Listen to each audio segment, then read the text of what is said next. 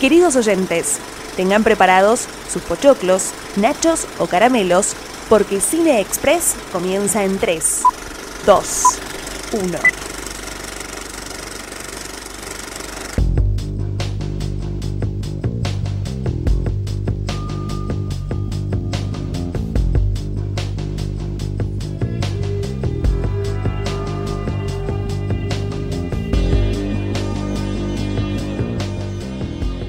Damas y caballeros, bienvenidos al Club de la Pelea. La primera regla del club es no hablar de él. Y hoy nosotros la vamos a romper. Y ahora que nos entendemos, podemos darles la bienvenida a un nuevo episodio de Cine Express, donde vamos a hablar de esta película dirigida por David Fincher, estrenada hace 21 años. Y en este tiempo, a pesar de sus inicios turbulentos en cuanto a las críticas, se ha convertido en una película de culto.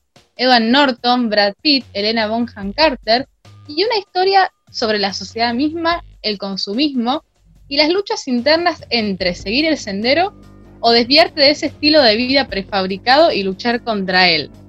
Como siempre, hoy me acompañan mis amigos Mai, Santi y Max, todos fundadores de nuestro propio club en este podcast. ¿Cómo andan?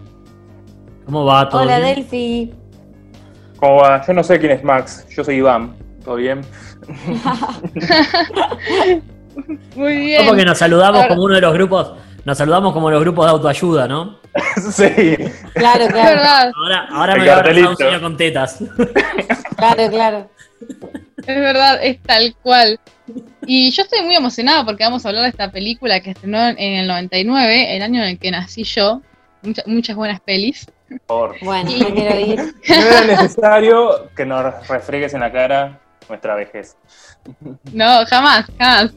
Y bueno, una película icónica de este director, ¿no? De David Fincher, que siempre nos sorprende con sus giros de trama, con la manera en la que filma, súper atrapante. A mí me encanta cómo, cómo filma David Fincher.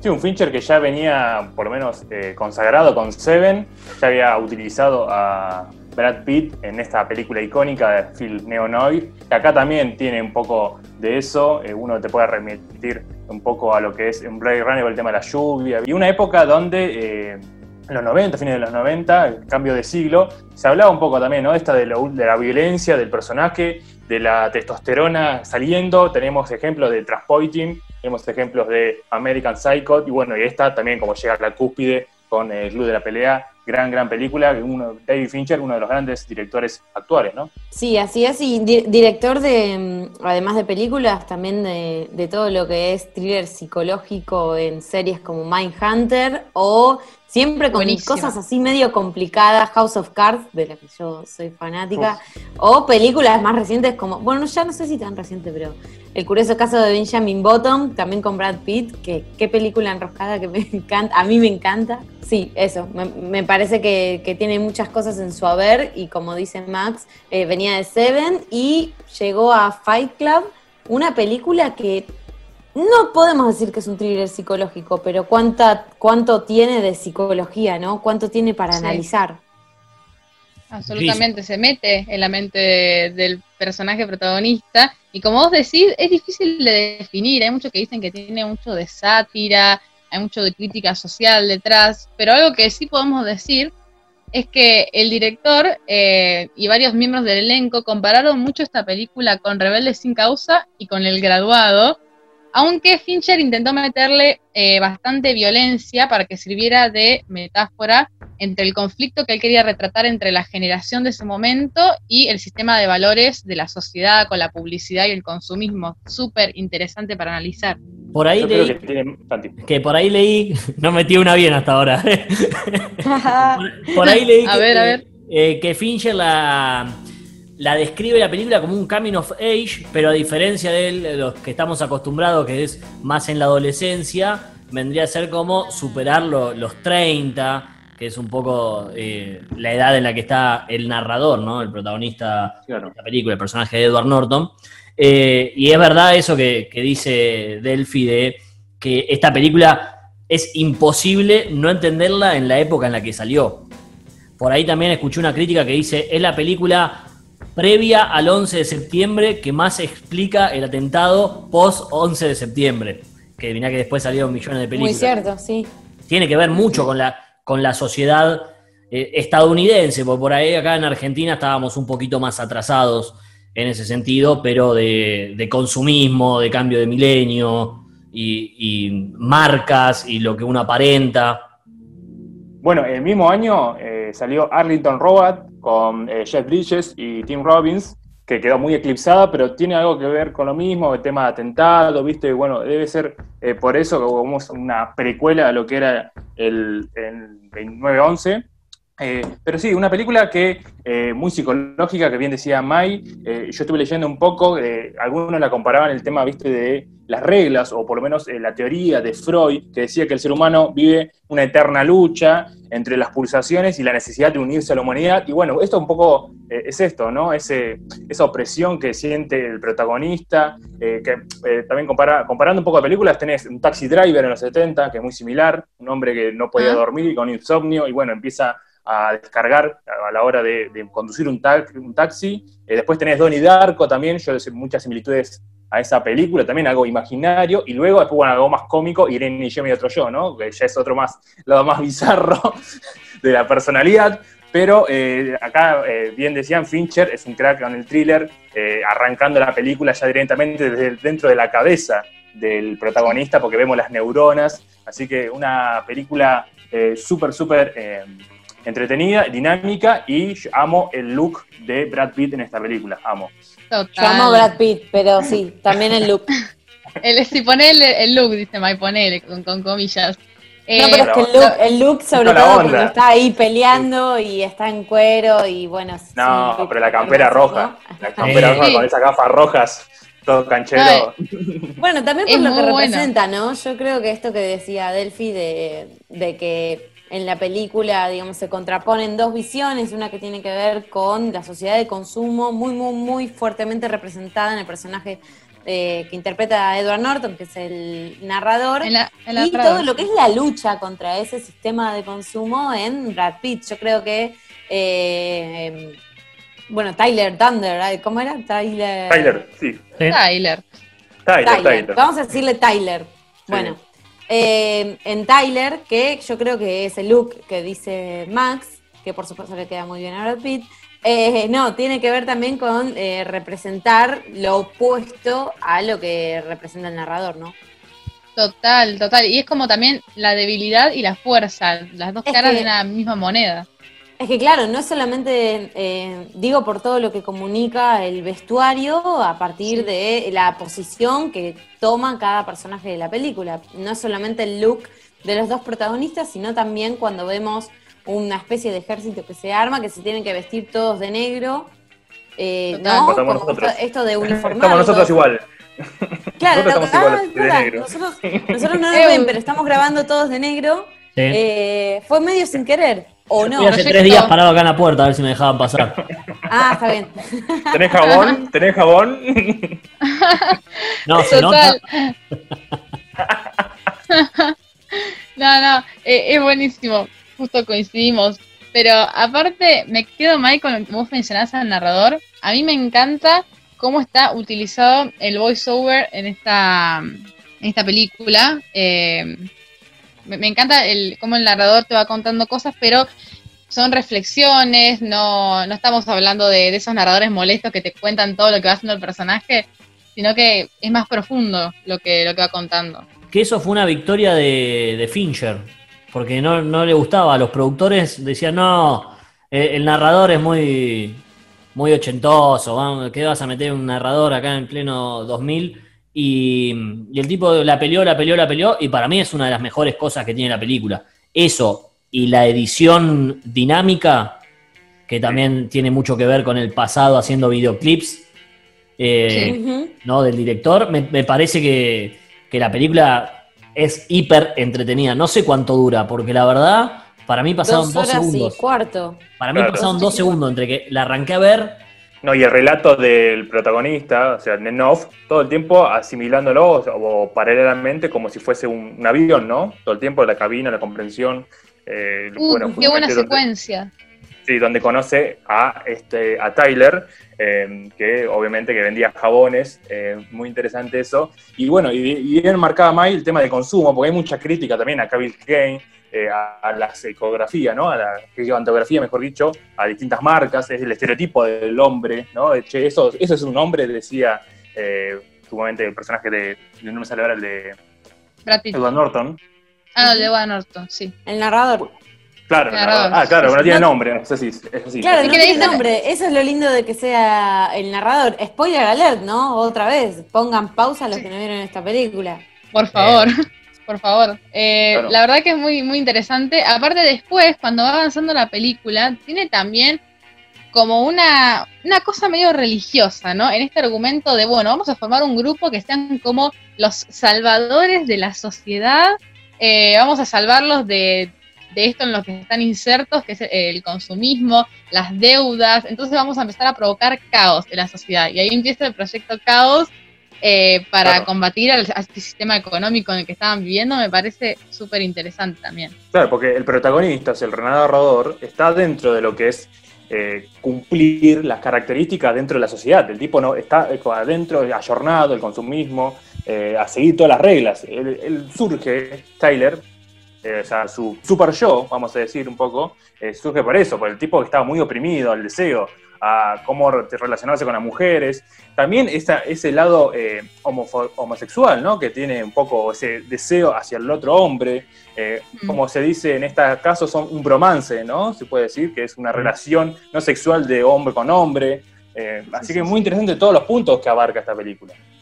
Él de hecho comienza diciendo que es un, se considera un chico Ikea, como que Sí. Ikea por eh, Sí, sí. IKEA, el lugar donde se Sí. compran justamente muebles y todo lo demás, por eso le duele tanto cuando se quema su departamento y pierde absolutamente todo lo material que era su vida. Él eh, decía yo lo tengo todo o sentía que lo tenía todo de ahí. Obviamente algo estaba fallando porque su vida no era perfecta. Es un tipo bastante trastornado que eh, tenía muchísimo insomnio y tenía que recurrir a grupos de autoayuda para, a través del dolor ajeno, poder expresarse, liberarse y poder dormir. Eh, algo, algo, por supuesto que no andaba bien, pero bueno, dentro de lo que él pensaba que podía tener de alguna manera bajo control, eran sus muebles y sus cosas materiales, ¿no? Claro, tal cual. Pero algo que lleva muy bien, el, el- el maquinista lleva a otro nivel la película, años después, el tema del insomnio lo lleva más profundo, se lo canaliza de otra manera, pero creo que acá esta película está muy bien relatado, bien decís vos, y acá en este grupo, en los grupos de autoayuda, eh, es donde conoce a, a la mujer que lo va a salvar o no, en la donde se proyecta, Marlon. yo, yo por momentos pienso, yo- claro, Marle, eh, yo pienso que, que existió o, o no ella. ¿Ustedes qué dicen? Yo que sí. pienso que sí. Para mí que sí. Pienso que sí, Pero que era una, una- mujer que también que también tenía conflictos como él, ¿no? Con- eh, también se manejaba distinto a lo que la mayoría es- esperaría eh, en ese sistema cultural. Yo no lo había pensado, la verdad que siempre me lo tomé como que ella era eh, el único cable a tierra que él tenía o, o- o que el espectador tiene para darse cuenta que algo raro anda pasando. Ella es la única que en pequeñas escenas le va, le va diciendo cuando él no habla del mismo, sino de Tyler, él el narrador. ¿no? Y ella no lo entiende, es como la única que está diciendo o nos da el indicio de que algo raro está pasando. Eh, pero ahora que lo decís, Max, Que se la imagina en otro plano a ella cuando la ve por primera Sí. vez, ¿no? Si fuera una- en, en el mar o en la playa, no me acuerdo ahora, en el hielo.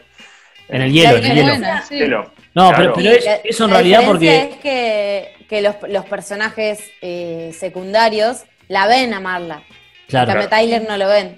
claro. Una pena, porque es Brad Pitt, ya lo dije, ¿no? Pero bueno, no Triste. pueden ver a Brad algo nos enseñó sexto sentido es quiénes interactúan con los personajes. Claro.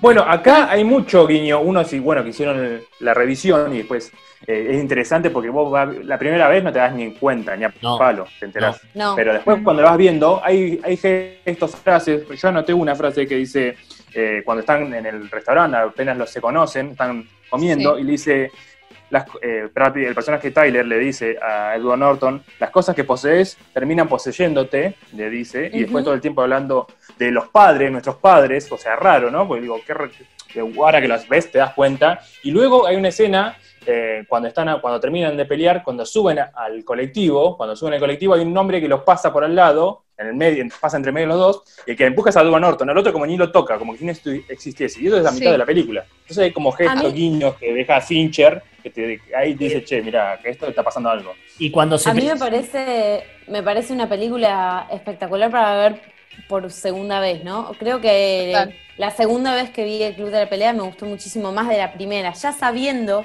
cómo termina, empezás a detectar un montón de indicios, como dice Max. Sí, eh, por ejemplo, cuando se pelea con el jefe, que en realidad no es que se pelea con el jefe, sino que se empieza a, pegar él mismo para cuando venga lo de seguridad, Sí. a hacerse la víctima, tira la frase de no sé por qué, pero este momento me hizo acordar a mi primera pelea con Tyler. Sí, Claro. tal cual. Sí, Y, y aparte, bueno, decís, hermano, te lo dijo, te lo dijo. Claro. Sí, sí, sí. Aparte de lo que dijo Max de los niños, en esa escena que suben al colectivo, eh, también el narrador agarra y paga un solo boleto. Son como cosas Claro. muy pequeñas Sí. que va dejando. Y aparte también en el tema de los colores y de las luces, porque Fincher se fijó mucho en, en que las escenas en las que estaba nada más que, que el narrador sin Tyler son como más insulsas, como más realistas, eh, unos colores como más opacos. Y cuando lo vemos con Tyler eh, a la noche en el club de pelea, hay cierto brillo eh, como más llamativo, como más contraste, que me parece también interesante porque son detalles que hacen a la película. A mí dentro de estos detalles hay una parte, ¿no? Eh, bueno, hay muchísimas partes en las que los personajes eh, interactúan entre ellos, el narrador y Tyler, y cuando interactúan con una tercera persona pasan estas cosas que ustedes están diciendo, que las personas solamente registran en realidad al narrador y cuando uno ve por segunda vez la película se da cuenta que eso está sucediendo, eh, o esto de que cuando habla Marla con, con el narrador no- nunca está presente Tyler. Eh, Tyler le dice no me nombres, pero independientemente de eso, nunca está presente, nunca lo está mirando físicamente. Hay una sola escena, una sola, que a mí me hace muchísimo ruido y que se me cae ¿Cuál? el argumento. Y es cuando van en el auto. Porque cuando van en el auto, que maneja, lógicamente, el na- eh, no, maneja Tyler, Tyler. perdón. Y, el narrador va al lado, y ahí eh, con esto de déjate llevar, que tiene que ver también, el déjate llevar en toda la película es eh, como el mensaje que, sí, sí, es como el mensaje de dejarte llevar significa eh, como lose yourself, como dejarte ir Claro. perdiendo Claro. todo, ¿no? Con esto de hasta, hasta el dolor cuando se quema con el químico esto, Mm. este, eh, prendiendo fuego el departamento, como que esa es la única manera de realmente liberarse. Hablando de esto, dejan el auto andar y todo lo demás, pero en el auto no están solos. Están ten- manteniendo una conversación, los dos, y hay dos personas atrás. Claro. Esa es la única Sí. escena que me hace ruido, porque como Pero- les decía, cuando está Marla, no está eh, eh, uno con el otro. Y la conversación, si uno fuese uno solo, Pero la verdad es que no tendría sentido. Y los de atrás, Brad Pitt lo miran. eso, ¿no? claro. ¿cómo? Hay un momento que Brad Pitt se lo explica diciendo que por momentos él se proyectaba eh, en, en Brad Pitt, digamos, en, en Tyler, o sea, Edward Norton se proyectaba en Tyler y en otras veces era como que se proyectaba en él escuchando a Tyler, o, o en realidad Claro. era él y pro- como que es- depende en qué momento se proyectaba él siendo Tyler o él viendo a Tyler. Eso lo entiendo, pero, o Claro, sea, pero Mike- dice lo de atrás. No, pues por ahí- no me refiero el a tipo eso. Claro, me refiero a los de atrás. Por ahí el tipo había una conversación. discusión solo. Claro, nunca le habla a los de atrás pero- a, a Brad Pitt. Le dicen, le dicen a, al, no, personaje de Norton que no hable del proyecto Caos, nos- pero que no, nosotros- que no haga nosotros- preguntas. Nosotros tenemos noción gracias al, al rela- al narrador. Claro. Hay Sí, que ver si es verdad, sí o no. Pero siendo el punto que sí, o sea, como que los dos de atrás le, le hablan a los dos. No le habla a uno sí, solo. le hablan a los dos, de verdad. Claro. Y los Sí, dos en realidad se están contestando, están interactuando. No están diciendo Ajá. frases que terminen solas. Claro. Uno le está diciendo a la. eh, Y por, ahí era. Yo, yo lo quiero pensar como que era una conversación en su cabeza, ya que el Claro. tipo proyectó tantas cosas, pudo haber proyectado hasta esa conversación Claro. No, porque, porque No, hacen planos hacia los de atrás. en un cumpleaños. Y los de atrás asienten, o hacen esa- o se ponen el cinturón, o hacen cosas.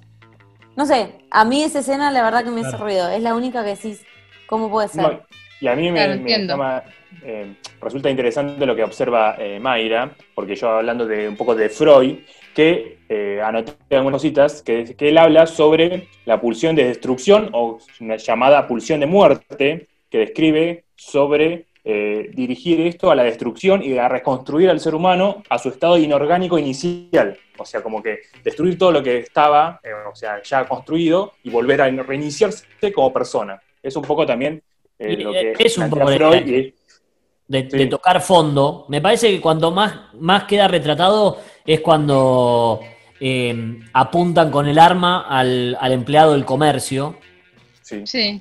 que le dicen, bueno, este Sí, tipo sí. mañana se va a despertar como si fuese el mejor día de su vida, va a comer las mejores tostadas de su vida. eh, Total. bueno, todo lo que creíste hasta ahora, mirá, se podría haber acabado en un segundo. Con, esa, con ese espíritu es que atacan justamente al sistema financiero. Lo que quieren que toque fondo y que vuelva a cero son 10 edificios de tarjetas de crédito.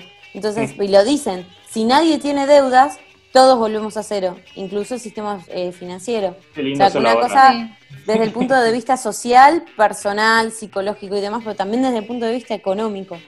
Y todo Sí, aparte- siendo un ida y vuelta constante entre el capitalismo y cómo eso afecta a cada una de las personas hasta tener insomnio, por Total. ejemplo. Aparte la idea en sí con la que nace el club de la pelea, con esto de la autodestrucción y demás, la idea de eh, que te peguen y, y pegarle a otro para sentir una emoción muy fuerte y sentir como que estás al límite, porque a veces realmente las peleas eran hasta que casi se moría uno, a Jared Leto casi lo, casi lo, lo matan. Pero realmente llegar hasta el límite para, para poder sentir algo y, y salir un poco de esa monotonía eh, de, of- de oficina, de- del sistema financiero, de las deudas, de las preocupaciones, eh, donde lo que más te preocupaba era si ibas a elegir esta mesa o aquella para tu living. Realmente es muy fuerte el mensaje. Y aparte las escenas de peleas, chicos, son muy, muy buenas. Eh, tuvieron una coreografía que llevó bastante tiempo, los actores tomaron muchas lecciones de boxeo, de taekwondo, de lucha cuerpo a cuerpo, también tomaron clases para elaborar jabón, para que estuviera todo súper realista, y, Brad Pitt eh, se puso como siempre mucho en el papel, e incluso fue al dentista y le dijo, bueno, desarreglen un poquito los dientes como para que no tenga la dentadura perfecta que tengo siempre. Lo dio todo, chicos, lo dio todo, Sí, también lo cobró todo, ¿eh? Obviamente. A ver, a ver, a ver. ¿tenés 17, datos? millo- 17 millones de dólares se llevó nuestro queridísimo Brad Pitt, mientras Edward Norton cobró 2. Eh, O sea, hay 15 lucas de ¿Qué? diferencia en el medio. Increíble. ¡Qué estafa! sea, que- Edward Norton. millones, no, 15 lucas. Eh, el, contra- el manager de, de Edward Norton, por favor. ah, igual, Brad Pitt era, era el niño mimado de los 90. Claro, sí, obvio. Edward Norton igual venía de hacer eh, American History X. Mezclé Sí, inglés con español. Pero, American Nikes. eh, No, pobre Edward. Claro, pero no tenía el peso de, de Brad No, Pitt, claro. obvio, claro. Claro. Quería agregar un dato, quería agregar un dato que me acordé ahí escuchando a Delphi cuando hablaba de, de la coreografía de las peleas, que me parece Ajá. bastante interesante, porque esta película está basada en un libro del 1996 del mismo nombre, eh, escrito por eh, Chuck Palahniuk, y cuenta la leyenda que al tipo se le ocurrió escribir este libro cuando se fue de camping y sus vecinos ahí estaban escuchando música muy alta, entonces se fue a quejar y literalmente lo cagaron a trompadas. Eh, y entonces al, al otro día cuando volvió al trabajo, la gente en vez de preguntarle, che, ¿qué te pasó? Era como que todos hacían los sotas y nadie decía nada. Y él como que sintió, no sé si más poder o algo, pero es como que se zafó de, de hablar de, de su camping, de su eh, estadía, porque estaba bastante lastimado. Y ahí dijo, uy, qué copado contar algo de ahí. Y de ahí surgieron los, los clubes de la pelea, que a día de hoy eh, la gente le sigue preguntando si existen en verdad los clubes de la pelea. Claro. Le piden autógrafos y le dicen, bueno, ¿y dónde vamos a pelear? Guiño, guiño.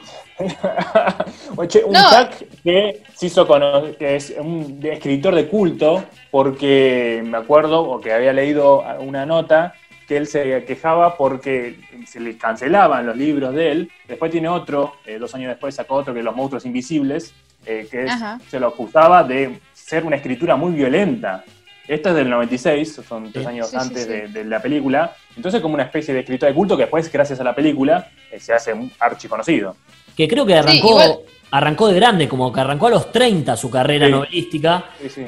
Y también escuché por ahí que el Club de la Pelea también fue como una devolución a la editorial que le dijo, no, che, este libro no te lo podemos publicar porque es muy violento. Y él dijo, ah, ¿es muy violento? Escribió un libro muy Ah, violento. Y sacó Tremendo. Sí, sí, sí. No, igual con lo que dicen ustedes, eh, me acordé que, de hecho, cuando se estrenó la película y los críticos eh, se dividieron, ¿no? Los que criticaban la película para mal decían, bueno, puede, lo, lo típico de la naranja mecánica, ¿no? Y si esto repercute en las acciones de la sociedad, bla, bla, bla, bueno, se ven todos hipnotizados y salen todos a, a tirar bombas por todas partes. Bueno, más allá de esa crítica, eh, después se formaron varios clubes de la pelea en Estados Unidos, en varios lugares, de universitarios, adolescentes, incluso preadolescentes. E incluso hubo algún caso de, de un adolescente que detonó una bomba casera eh, en un local de Starbucks y se lo atribuyeron a la película porque aparte ese chico formaba parte de uno de estos clubes de la pelea. Eh, una película que tuvo mucho impacto y mucho impacto cultural y que además los ejecutivos no le tenían mucha fe y por eso es que eh, hicieron maniobras para tratar de cambiar un poco la, la campaña de marketing, querían poner el póster con el jabón ahí como para que no se viera la imagen eh, de Brad Pitt y también decían que no iba a traer público femenino porque era una película que estaba más tiraba más hacia los hombres, bueno, la verdad que bastante bastante complicado estuvo ahí el tema preestreno. Bien que mencionás ahí, Delphi, a la naranja mecánica, eh, porque es otra película que habla sobre una persona, un chico eh, de clase media alta, que tiene problemas psicológicos y también proyecta eh, toda esa opresión social. Eh, estamos hablando de una película de los 70 que realmente fue cancelada en muchos lugares, la película de Kubrick, que después obviamente tomó mucha importancia durante los años, pero eh, se asemeja mucho y creo que Fincher saca, eh, más allá del libro original, saca algunos eh, detalles de esta película, la forma de, de las peleas, viste, del, del encuadre, está muy bien hecho, Sí. o sea, el tema de la lluvia, cómo manejan los, los elementos, el fuego, todos los elementos eh, naturales, está muy bien realizado, lo va llevando muy bien eh, Fincher. Y la cantidad de Muy bien. planos que tiene. Ah, sí, terrible. Y a mí me encanta también, eh, hay mucho traveling de seguimiento, mucho zoom también, y hay una, hay un par de escenas donde la cámara como que se da vuelta y, y filma algo al revés, bueno, ustedes me entienden. Eh, no sé muy bien cómo se Sí, la música. Ah, la música que pasó esto, porque David Fincher no quería hacer eh, una banda sonora con alguien convencional, quería buscar como algo más original, porque la película de él consideraba que era algo disruptivo. Entonces eligió a una banda eh, que hoy se llama The Chemical Brothers, pero en ese momento se llamaba Dust Brothers, que hacen música electrónica.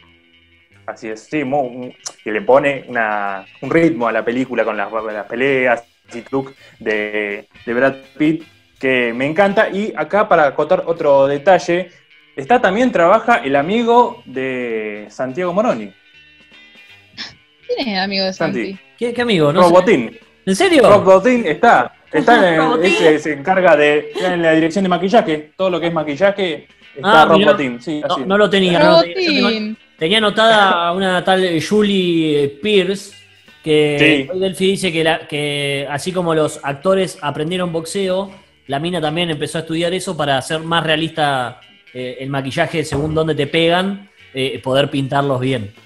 Claro, todo estaba asesorado por este Robotín. Ah, mirá Robotín, lo amo Robotín. Sí.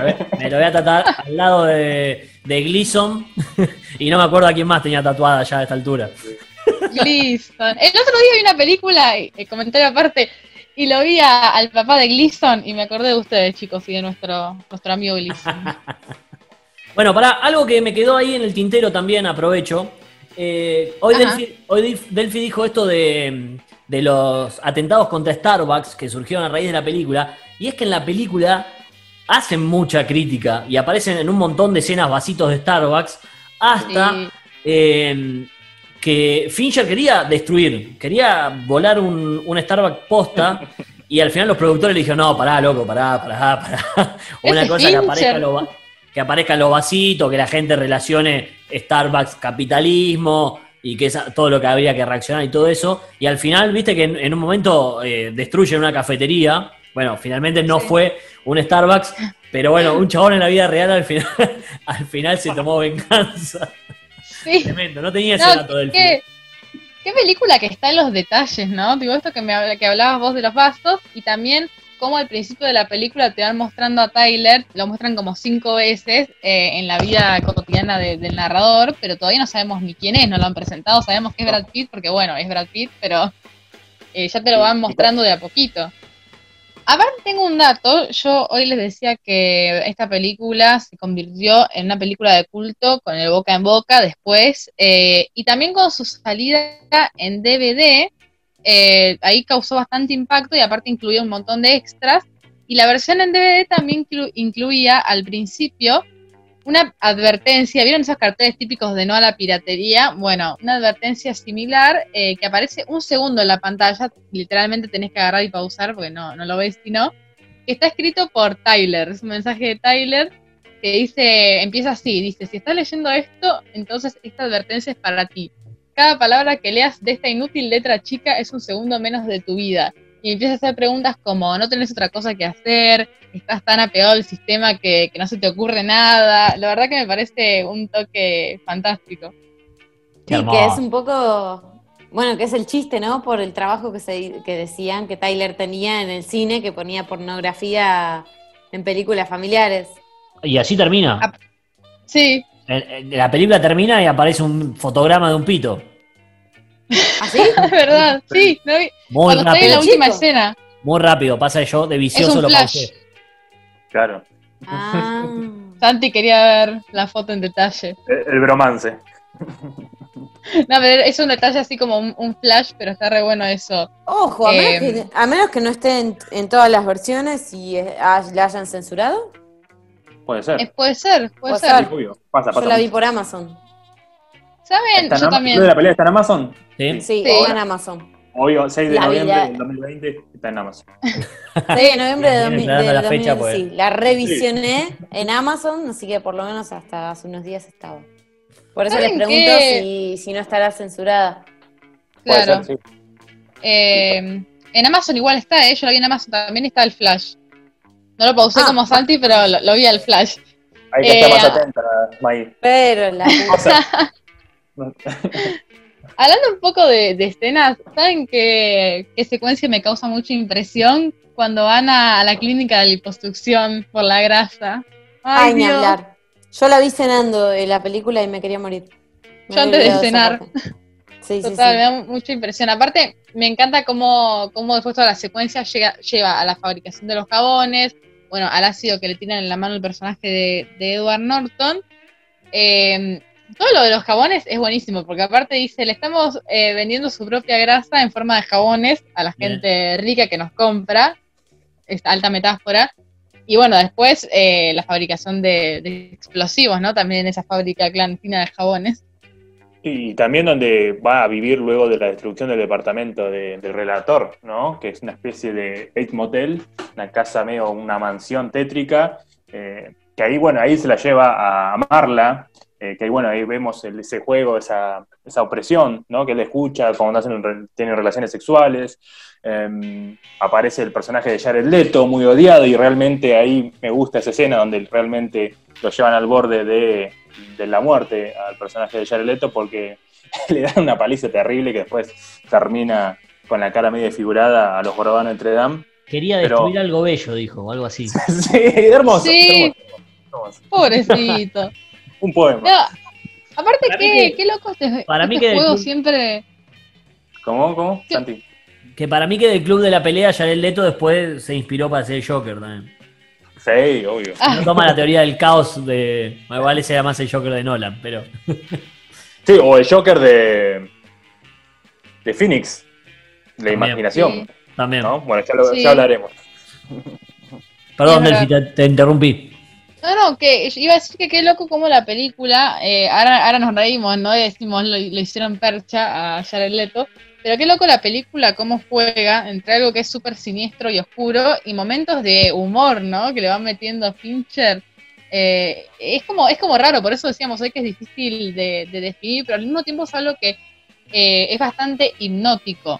Y ya que Max mencionó la casa, es como que te cierra todo. Cuando ya sabes eh, la realidad sobre el personaje de Tyler y el trastorno por el que está pasando el narrador, eh, ahí yo caí en la ficha, porque yo cuando la vi decía, ¿por qué Tyler vive en esa casa abandonada? Y claro, porque cuando se le incendia a Edward Norton el departamento, se va a vivir a usurpar esa casa que, que está destruida. Ahí te van cerrando varias cosas. Que fue un set construido para la película. Ajá, Ajá. no tenía el dato. ¿Viste? Y aparte cierra toda la metáfora también, porque eh, quiere vivir en, en contra del sistema, en una especie de, de anarquía. Claramente no va a ir y se va a comprar un, un departamento o vivir en un lugar más lujoso.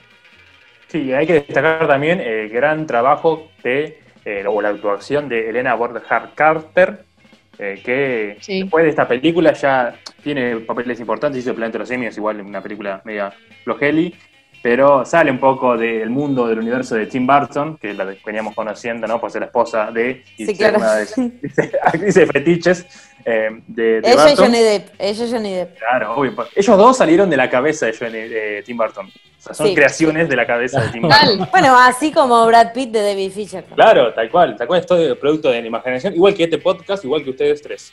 Em, Claro. no, es una gran, una gran actriz. eh, Gran también actriz. un la, gran actriz de Strange en Harry Potter.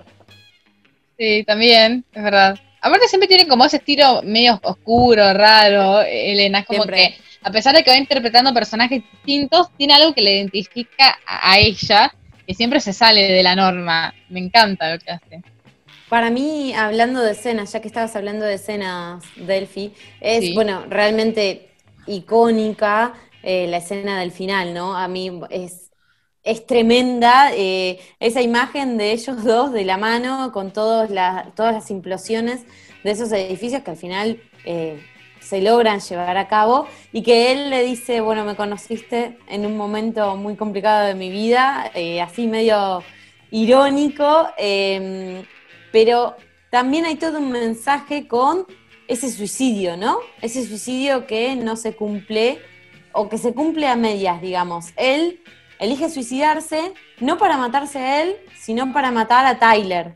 No él, el, el narrador, en este, en este punto ya sabemos que los dos son Tyler, pero él quiere matar a Tyler. Sin embargo, pará. él... Mayra, ¿se suicidó o no se suicidó? Después lo que vemos es ese final que decís vos poético con los dos de la mano. ¿Es producto de la imaginación?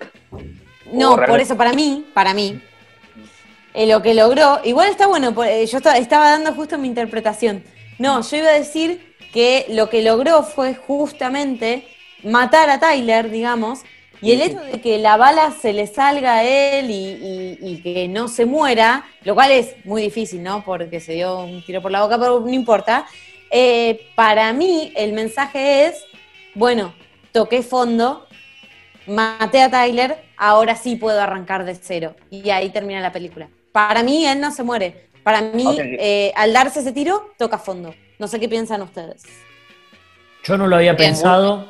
Sí me parece muy raro que cuando se pega el tiro a Brad Pitt le detona la cabeza por la mitad sí. y después Edward Norton tiene un tirito por, por el... Claro. Es que, es que yo lo interpreto así por eso, justamente. Claro. No me parece Claro. raro, me parece como que cumplió su objetivo. Sí me Sí, parece... yo voy con Mai. Yo voy con Mai porque me parece que él, si, bien físicamente el tiro es en la mejilla, mentalmente él está pegando un tiro en la cabeza a Tyler porque no lo quiere ver más. Y es esa derrota después de esa pelea que tienen tan icónica donde en realidad se está pegando él mismo y, se tira por la escalera y todo, eh, que es genial como lo vemos en las cámaras de seguridad. Después llegamos a ese momento culmine que para mí es como, yo lo interpreté como Mai, que en su mente él lo mató a Tyler, pero me encanta también la teoría, la teoría de que se De muere, Max. me parece interesante. Sí. sí, sí. A mí también Sí. me gusta esa interpretación. Para mí no muere igual, ¿eh? Porque de hecho hay otra gente que, que dice, uy, mirá, sigue en pie, cómo aguantó. Trae una, trae una gasa, le dice a uno, ¿no? Sí. Bueno, pero ahí es el, el primer plano que tenemos en la película, es él con una chumbo en la boca, con el revólver en la boca, y después es uno de los planos finales, es también. La película arranca y termina en el mismo lugar y después te cuenta todo a manera de, de flashback. Sí, Claro. sí, sí, muy- Yo creo que también un poco, un poco lo que dice Max, de que, digamos, en la teoría de que él en realidad se suicidó y todo lo que pasa a partir de ahí es producto de su imaginación, tendría que coincidir con la teoría de que también Marla es producto de su imaginación. Eh, y ahí tendría un poco más de sentido. Me gusta la interpretación, yo igual lo entendí de otra forma. Para mí, Marla sí existe, pues, y lo justifico con esto de que los, los personajes secundarios la ven a ella y a Brad Pitt no.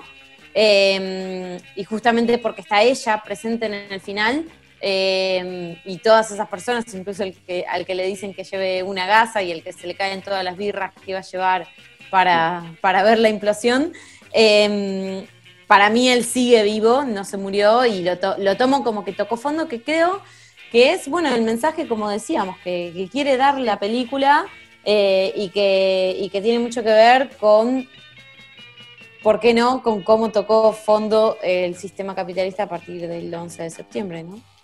Pasa que también yo lo entiendo película. como, claro, yo también lo entiendo como en, en base a tu línea de, de pensamiento, Mai, como que él también se da cuenta de que por más que hay una lucha que él tiene interna con una parte que quiere ser eh, súper anarquista, él se da cuenta de que incluso ese modelo de vivir, vivir como vive Tyler, es demasiado anarquista para la sociedad en la que vive. O sea, como que yo también lo entiendo así, la sociedad está tan inmersa en este sistema que por más que haga explotar 10 edificios y, y viva como Tyler, siempre va a haber una parte de él que es más fuerte, que quiere pertenecer a ese sistema y que siente que no puede destruirlo, aunque genere un ejército alrededor del mundo, que eso es genial.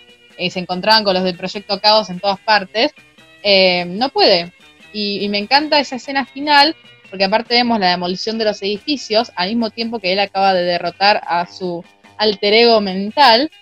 Y esa escena, aparte, eh, tengo el dato de que estuvieron trabajando en ella más de 14 meses, entre la planificación, los efectos. Tremendo. Cuando se da cuenta dice, eh, el arma no está en tu mano, el arma está en mi mano. Esa, esa parte es como genial. Cómo, cómo usan el recurso para hacer como una especie de, no es un plot twist, digamos, pero como le dan un, un girito más que, que me, me gusta mucho la utilización del recurso.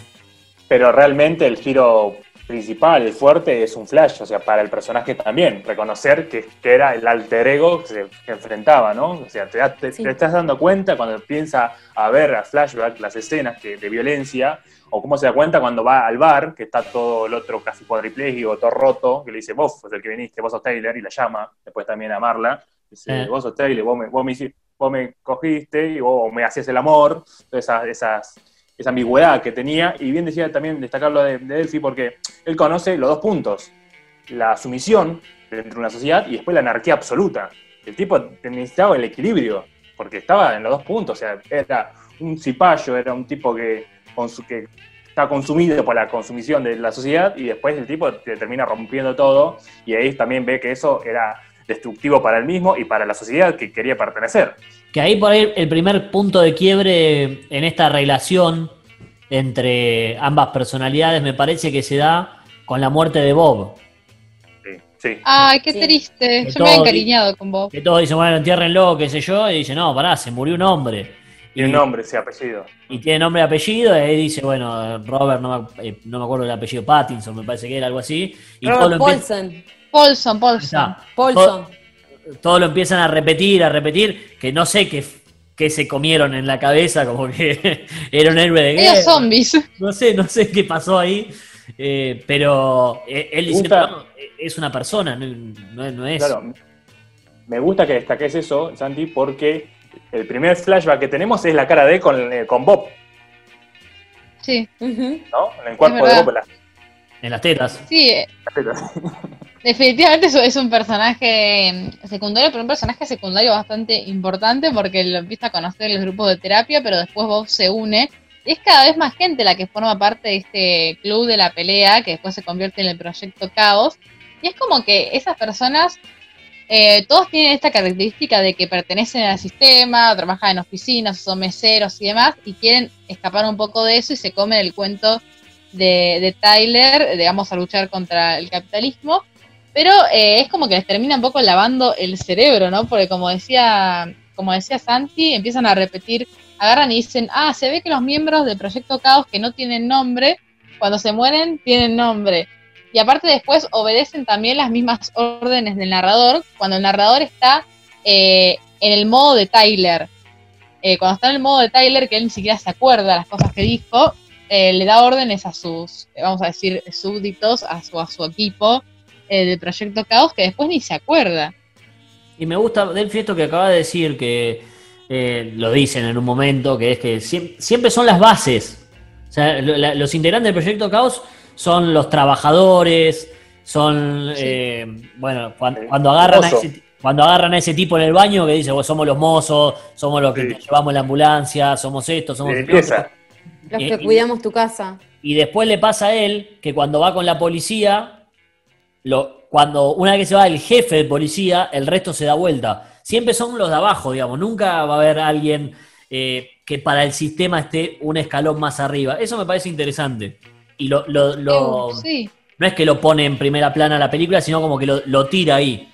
Eh, sí, bueno, el, Club, el club surge por eso también, por un sentido de pertenencia. Porque los tipos estaban totalmente aislados a ese eh, estatus social, que están de clase baja. Eh, entonces el club sirve para eso, para descargar toda esa bronca, todo ese entre comillas, resentimiento ¿no? hacia el no poder escalar en una pirámide social. Y también, eh, es, como decís vos, son todos trabajadores, laburantes eh, del barro, o sea, y ahí también el Club de la Pelea sirve para eso, la identidad y pertenencia. Sí, qué, interesante. Y también, eh, más allá de eso, qué interesante cómo se refleja esta doble personalidad del narrador y en un momento lo hacen a modo de chiste con Dr. Jekyll y Mr. Hyde, esa historia tan, tan reconocida. Y algo que después veríamos en muchas películas. Bueno, yo me acordaba de, una bastante reciente que es fragmentado con sus múltiples personalidades, pero hay un montón de películas que hacen referencia a eso. Eh, me parece que tiene un montón de, perspectivas eh, muy copadas para analizar. Bueno, hoy que, hoy que lo nombré a, al autor, a Palaniuk, tengo entendido que hasta que no tenía escrita tres cuartas partes del libro no decidió que sean la misma persona. O sea que también fue como hasta sorpresa, como que fue hasta sorpresa para él. Así que imagínate después para, para el espectador de la película, o sea que pasó mucho más tiempo. Sí. Eh, mirá si hubiesen sido dos personas. Sí, re, loco. Y aparte el libro termina distinto también. No termina con esta derrota de, de Tyler, sino que tengo entendido que el narrador termina en un instituto mental, como que nunca logra vencer a su, a su otra mitad. Igual acá no sé si, o sea, él se libera de Tyler, pero no sé si perdió Tyler. No, es verdad, sí, puede ser, porque en realidad Tyler es él, claro, es su otra mitad.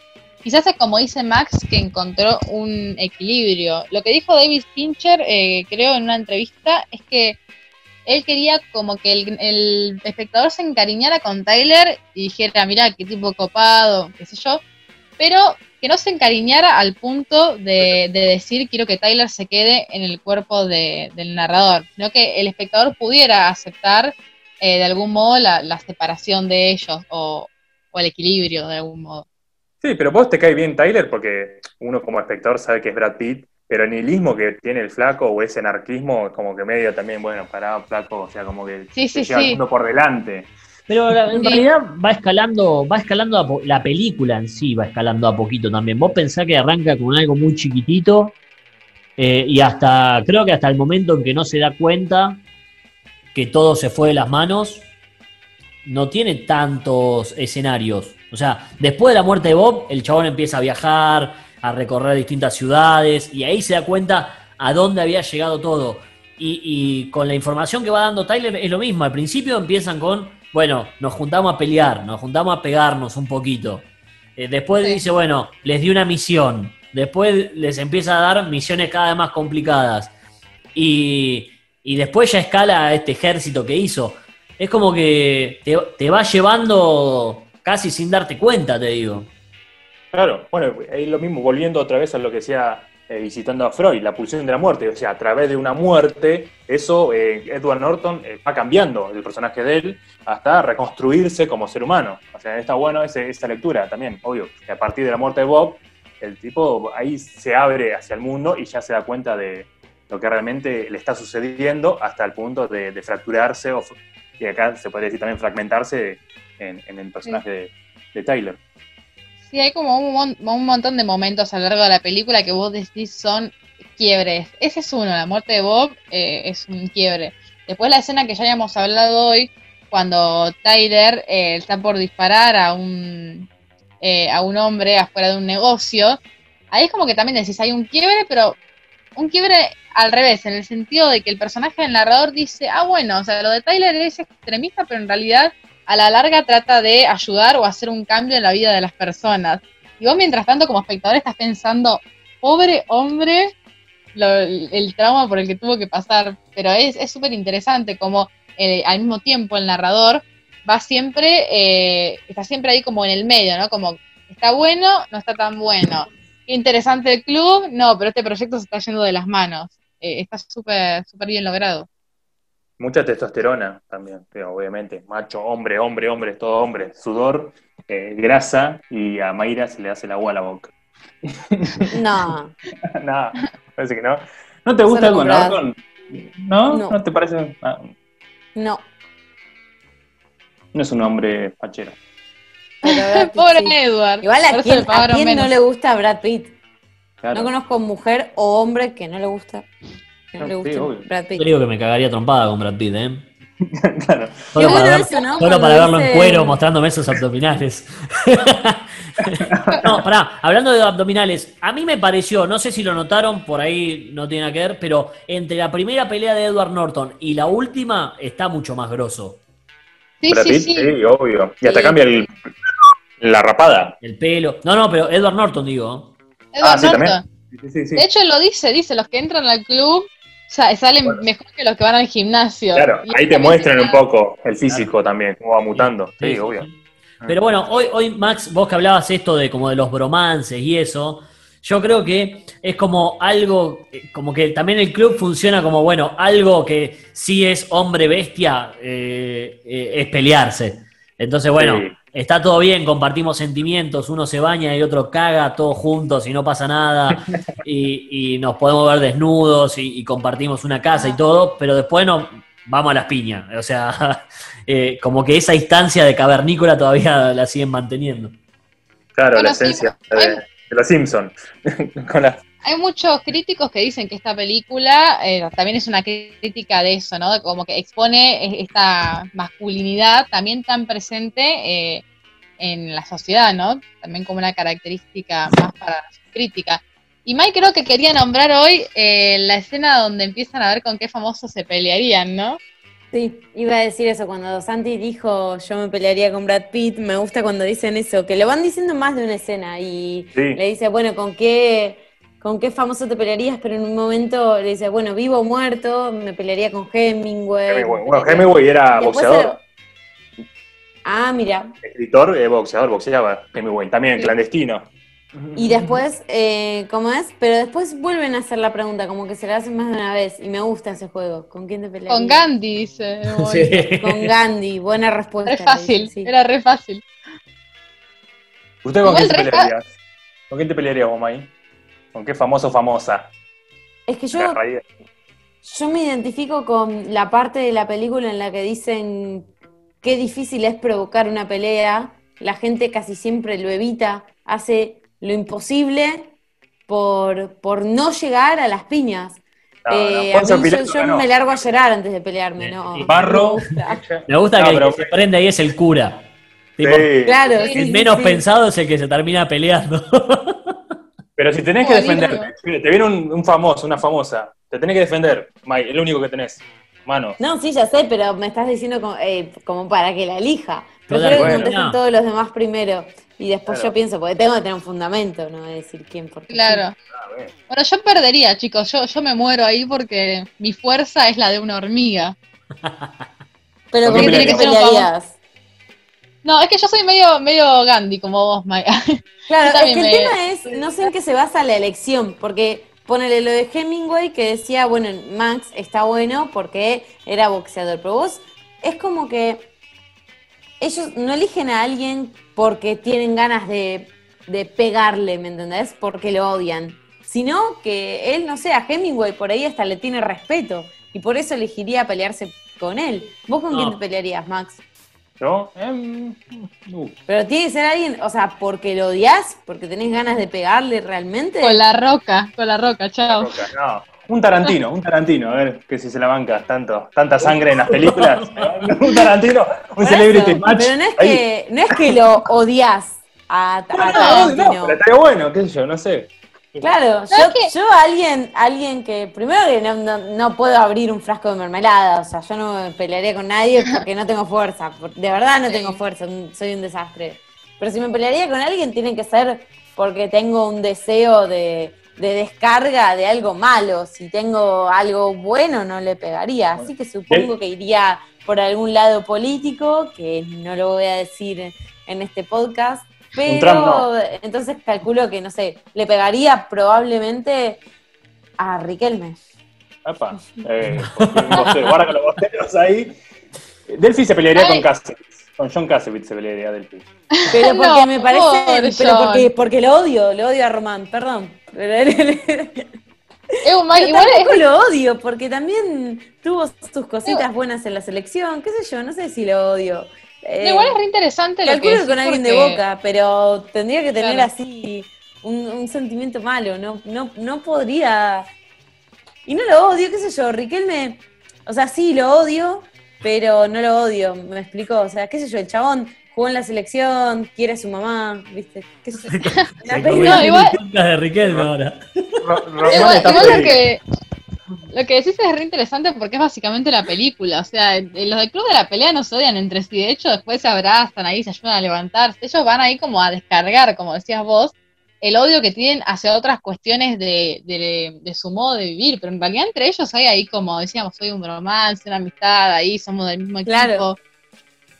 Así que básicamente tu, tu filosofía es la filosofía de la película. Pasa que ellos van a provocar peleas y de hecho quieren que les peguen. O sea, lo vemos en toda la película. Para perder. Eh, claro, claro, hasta perder. Ellos quieren, quieren Lo confrontamiento. Claro. Es que lo importante, me parece, en el club de la pelea no era ganar, No. sino era sentir no. el dolor. Sí, sentir el dolor y también viste que esto decían, dicen que no sé quién entró al club de la pelea y que a la semana lo parecía tallado en madera y cosas así, que tiene mucho que ver con algo que leí por ahí, que es el tema de, además del bromance que decían Santi y Max, el tema del homoerotismo. Esto Claro. de, Sí. eh, ¿no? De valorarse a ellos mismos, también por esto de, de la escena que dice Max, de incluso cuando decían, ¿eso es un hombre? Como, ¿qué es un hombre? Claro. Se les Me pegara a que Calvin pasa, pasa por ahí, sí. Santi, ¿vos con Santi, quién te ¿con pelearías? Con Facundo Con Arana. Con Facundo Arana, si es acá en Argentina, y con Tom Hanks, si está ahí en el exterior. ¿Cómo? ¿Cómo ¿Pero con qué te Tom hicieron? Hanks? No, ¿Qué no, porque es por la filosofía del club. No me, no me gustaría alguien para, para pelearlo. Es como una invitación a, a formar parte del club de la pelea. Claro. Alguien que no esté tan acostumbrado, me imagino, no sé. Igual Facundo Arana me parece que me caga trompadas, ¿no? Y Te saca Sí. por lo menos 30 Lleno, centímetros. lleno los puños de cara, si quiere Facundo Arana. Sí. Chicos, yo no sé entonces con quién me pelearía. Yo no formaría parte del club. Con una Yo tampoco, no- no podría. No te pelearías. Mm. No, Con Soledad Silveira. Hoy vi un video muy copado que, que me gustó de algo que hizo esta chica Natalie Pérez. Sí, Con ella sí. sí. me pelearía, por ejemplo. Yo pago. Ajá.